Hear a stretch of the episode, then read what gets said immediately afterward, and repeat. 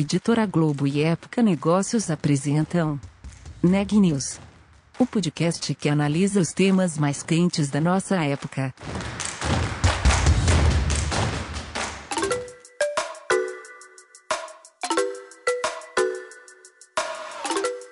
Olá, eu sou Marisa Dangil de Época Negócios e você está ouvindo mais um episódio do Neg News, nossa série de podcasts sobre como navegar e liderar em tempos de incerteza.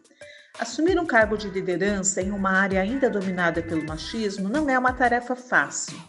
Aproveitar a oportunidade para lutar pela diversidade de gênero é ainda mais complexo.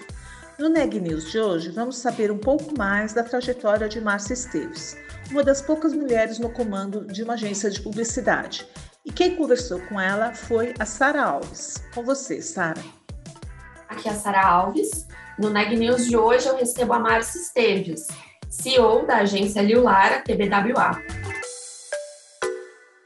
Márcia, para a gente começar a nossa conversa, eu quero te perguntar como que você vê a questão de gênero na publicidade aqui no Brasil, porque a gente sabe que é um setor muito forte no país, mas que tem poucas mulheres como CEOs de agências.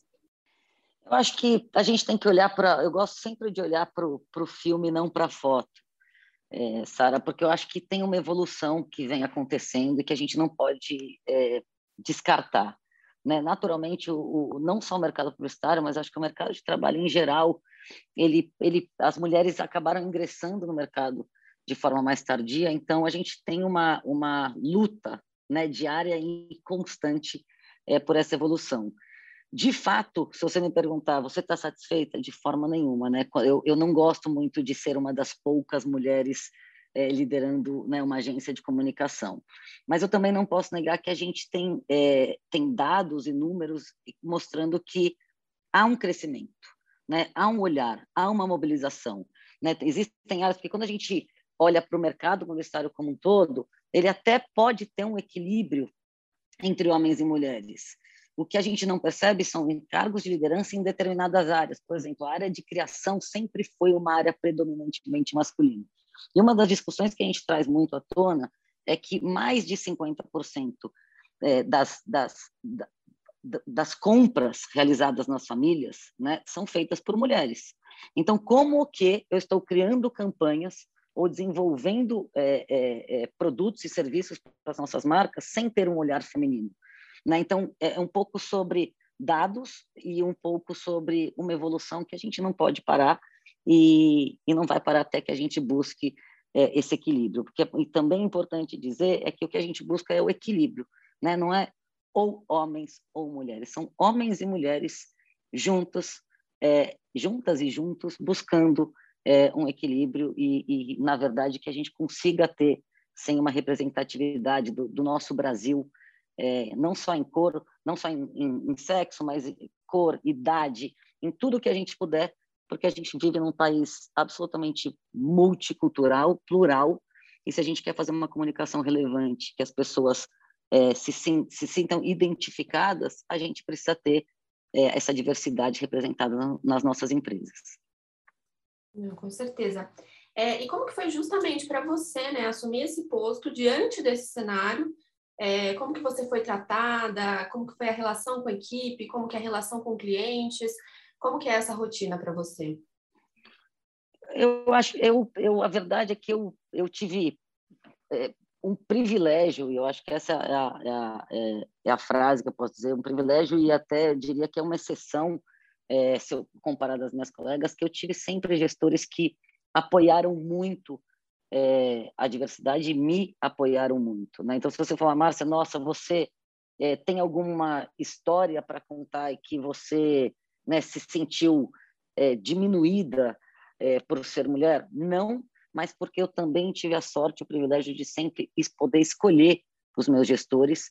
Eu nunca procurei um emprego pela empresa, e sim pelos gestores para, para os quais eu ia trabalhar, porque eu sempre acreditei que a liderança tem um papel fundamental para conseguir construir nesse né, caminho de transformação e de mudança, que hoje é o meu papel, mas que por muito tempo eu tive que ter sim é, clientes, parceiros é, e gestores que apoiassem é, a minha carreira. Naturalmente eu fico entre aspas, nem entre aspas, mas eu fico triste porque quando a gente olha para pesquisas, né, muito, a gente percebe que os brasileiros têm uma restrição ainda, homens e mulheres, é, quando olham para mulheres é, como CEO. Né? Uma, uma, é, uma, uma, das, uma das pesquisas que mais me chamou a atenção foi que é, mais da metade da população brasileira não tem confiança nas empresas que, as mulher, que têm mulheres é, liderando.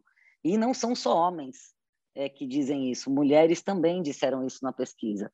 Então, a verdade é que a gente não pode esquecer sempre que, independente do mercado em que a gente atue, existe uma questão chamada educação. A forma como nós criamos e educamos as crianças, as próximas gerações, vai dizer muito e vai ser um reflexo do mercado é, de trabalho que a gente vai construir daqui para frente. Porque todos nós, de alguma forma, é, temos né, pré-conceitos estruturais e a gente tem que aprender né, com o diferente, aprender com o novo e aprender que dá para a gente fazer diferente, que a gente deve fazer diferente para que a gente possa buscar é, essa, essa diversidade de uma forma muito menos é, dolorosa. É, acho que um fato que também me chama muito a atenção é que você se tornou CEO é, com 34 anos, jovem. É, isso é, te trouxe também algum, algum episódio de preconceito? É, te traz à tona alguma lembrança ou não?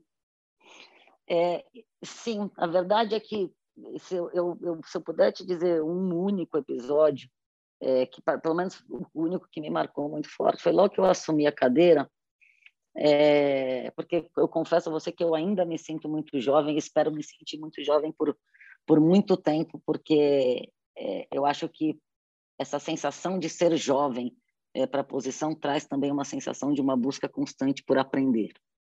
E é o que eu tento fazer todos os dias, com a minha equipe com, com, e com as pessoas que me cercam. Mas logo que eu assumi, é, eu fui dar uma, uma primeira entrevista e a primeira pergunta que me fizeram foi: você acha que você está assumindo é, esse, né, esse, esse cargo, essa cadeira, essa posição, porque você é, merece, né? Porque você está pronta ou porque está na moda e, e, e, e, precisamos, precisa, né? As empresas estão buscando mulheres. E, eu demorei para entender muito aquela pergunta, porque na hora eu simplesmente respondi o óbvio, né? Assim, ninguém fica numa cadeira como essa se não entregar o que precisa ser entregue, né? Para as pessoas, para a equipe, para os clientes é, e, e para os acionistas. Mas depois eu, dias depois eu fiquei, eu fiquei de alguma forma muito sentida com aquilo e, e eu, eu comecei a entender que aquela pergunta não era contra mim.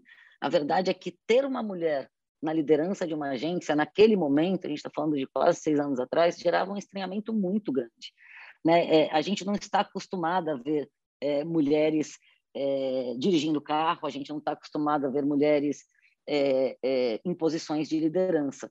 Então, a verdade dos fatos é que a gente tem que começar a ter é, mulheres, pretos, pretas, toda e qualquer, de novo, pluralidade que a gente puder, mais na rotina, mais no cotidiano. A gente tem que normalizar isso mais. Enquanto for eu for uma das poucas, enquanto eu for uma exceção, né, eu vou gerar estranhamento. E eu acho que é, é sobre isso, né, que a gente tenha um, um crescimento constante para que isso se torne muito mais normal aos olhos das pessoas e da sociedade e não gere estranhamento, para que perguntas como essa não voltem a acontecer. Você falou que isso, é, quando você assume há seis anos atrás, que não é há muito tempo, é um passado recente. É, você já vê uma mudança em relação a isso, das mulheres ocupando mais espaços na publicidade? Vejo, vejo sim. Eu vejo mulheres é, liderando times criativos, eu vejo é, mulheres é, liderando agências, eu vejo mulheres liderando empresas, né? Então eu, eu começo a perceber sim uma mudança, de novo muito menor é, do que eu gostaria, mas sim eu percebo sim uma força uma força feminina acontecendo cada vez maior e eu acho que eu, também percebo um olhar é, mais aberto e mais inclusivo é, no nosso mercado. Né? Todo mundo está buscando é, programas, sejam de capacitação, seja de aberturas de espaço, para que a gente consiga cada vez mais encontrar essa diversidade. E eu acho que essa, isso tem acontecido, mas é um processo. Né? De novo, é um processo que a gente não pode é, descansar nem por um minuto isso tem que estar na agenda de todos os líderes, sejam homens ou mulheres, para que a gente faça uma transformação verdadeira, real, né? E, e que isso se torne, de novo, é, é parte da, da, rotina e não tenha mais que ser um assunto. Eu sempre digo que esse assunto, a gente só vai parar é, a nossa luta o dia que a gente não precisa mais falar disso. Então, é, é, é uma, é uma caminhada longa, mas sim que tem evoluído a cada dia. É, em relação até a isso, eu te pergunto também, porque você é mentora do Mulheres no Comando, uma comunidade de orientação profissional de mulheres. É, e até que ponto esse é um tema importante para você e de que outras maneiras você também batalha pelas mulheres? Eu, eu sempre acredito que a mudança acontece pelo exemplo. Né? É, eu, eu, eu acho que eu, eu prefiro sempre fazer, entregar e depois falar. Sara, eu acho que quando não adianta só falar, a gente tem que ter ação, né? Além além da visão, a ação é tão importante quanto, porque só a visão sem a ação isso não isso não não, não gera a transformação que a gente precisa.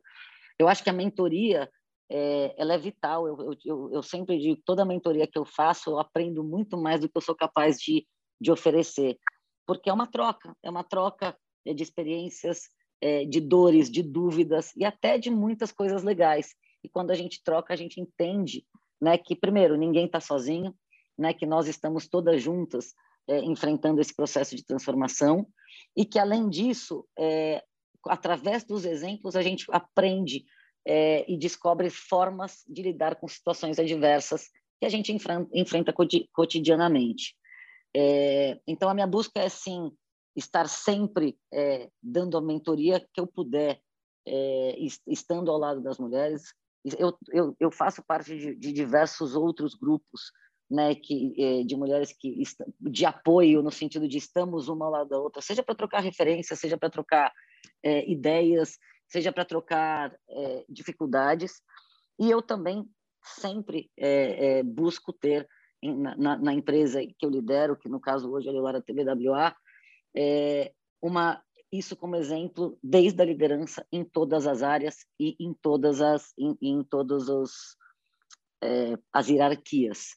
Então hoje, por exemplo, a Liolara ela tem é, uma, uma um, um, equilíbrio muito grande de, de, de, homens e mulheres. A gente tem 52%, 54, perdão, por cento de mulheres é, versus 46% de homens e em todos as áreas em todos os cargos. Então, na liderança, a liderança é, sem, é, é super dividida é, entre homens e mulheres. A, a, as nossas áreas, na criação também, em todos os lugares. A gente sempre busca é, esse olhar e, e, e, esse equilíbrio, né? De novo, abrindo espaço para todo mundo e criando condição para que todos e todas possam se, é, se desenvolver, crescer e, e, alcançar a cadeira ou a posição que, que, que sonham. Né? Eu acho que esse é meu papel, todos os dias criar condição para que todo e qualquer ser humano é, possa crescer e se desenvolver.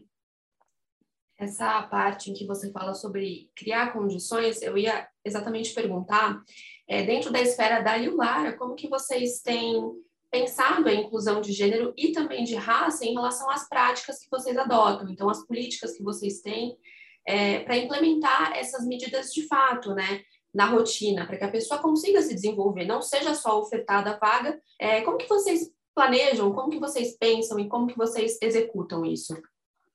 É interessante é, isso porque a, a, a TBWA globalmente tem, tem, tem algumas metas. Né? Nós temos um programa chamado Diversidade, ele é bem é um, é um nome bem criativo, Diversidade, Igualdade, Inclusão e Sustentabilidade mas é, independente do nome, existem metas estabelecidas globalmente e, e são compartilhadas né, é, com cada um dos escritórios para que a gente possa não só executar, mas também aprender. Né? A gente tem diversas sessões globais é, com esse tema, nós temos treinamentos da Omnicom com esse tema, porque é bem o que você falou, não é só sobre contratar e ter a pessoa, é como é que a gente faz é, para que todo mundo consiga ter condições necessárias para se desenvolver.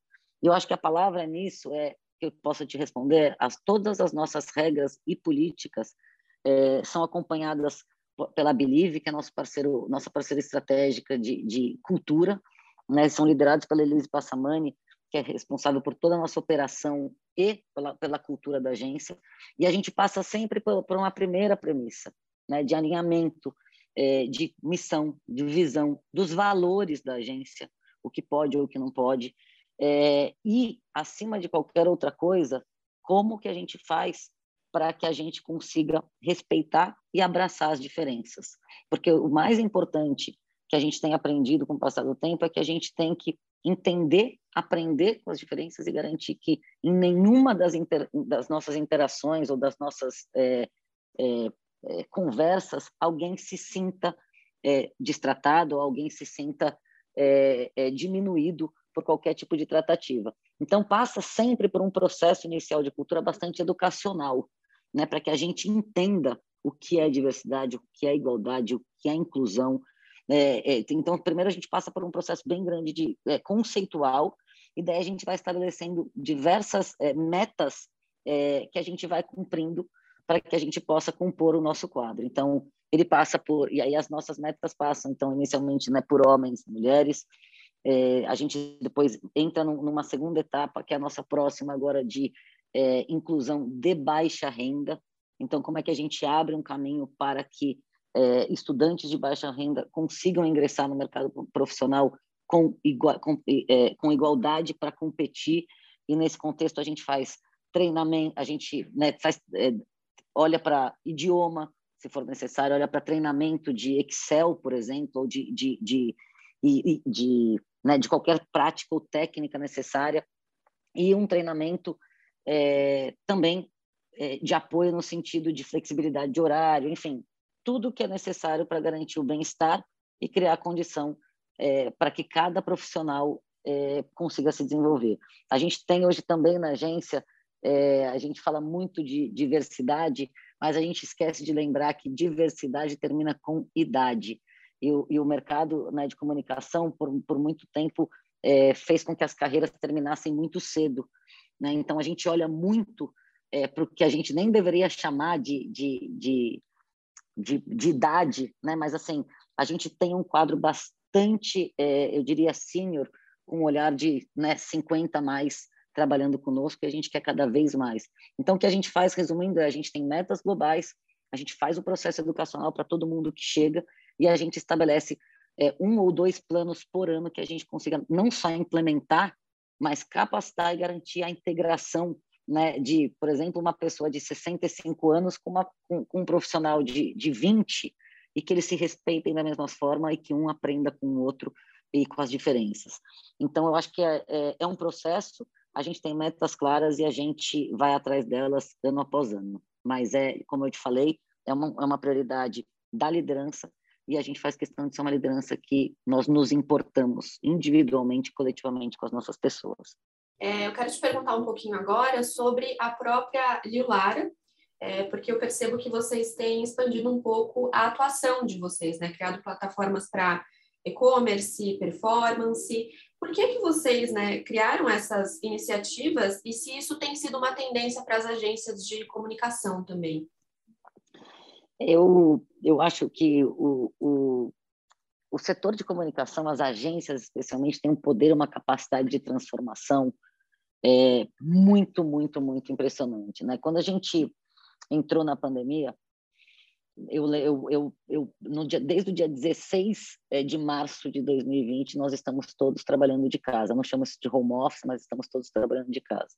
O que era impensável, Sara, era pensar assim, numa estrutura de uma agência sendo né, levada para casa das pessoas, porque a gente se esquece, mas a gente tem servidores, nós temos máquinas, chroma key, é, computadores de alta é, performance, que são grandes, são pesados e necessários para rodar arquivos, e a gente conseguiu literalmente é, fazer com que tudo isso funcionasse é, numa adaptação muito rápida é, e necessária. O mesmo eu poderia te dizer, eu estou dando esse, esse, alguns exemplos para o mercado de comunicação, mas, por exemplo, produção audio, audiovisual, né, que antes a gente tinha sets lotados de pessoas do dia para a noite, a gente não podia ter mais que uma pessoa, quiçá ninguém, em determinados momentos, na rua, gravando e filmando, e ainda assim a gente via a propaganda acontecendo, seja para informar o uso de máscara, seja porque as marcas se mobilizaram para ajudar a população é, é, com doações ou com produção de álcool gel, então, é, eu, o, o, ponto que eu acho que é importante, assim, as agências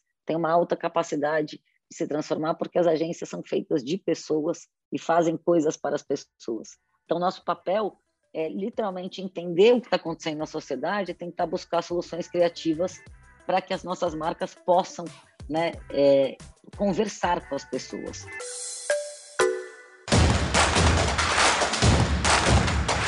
Esse podcast é um oferecimento de Época Negócios. Inspiração para inovar. Não deixe de conferir nossos outros podcasts. Presidente Entrevista Presidente. The Office. E os negócios da nossa época. Ouça, acompanhe, compartilhe. Vamos fazer deste podcast o nosso ponto de encontro.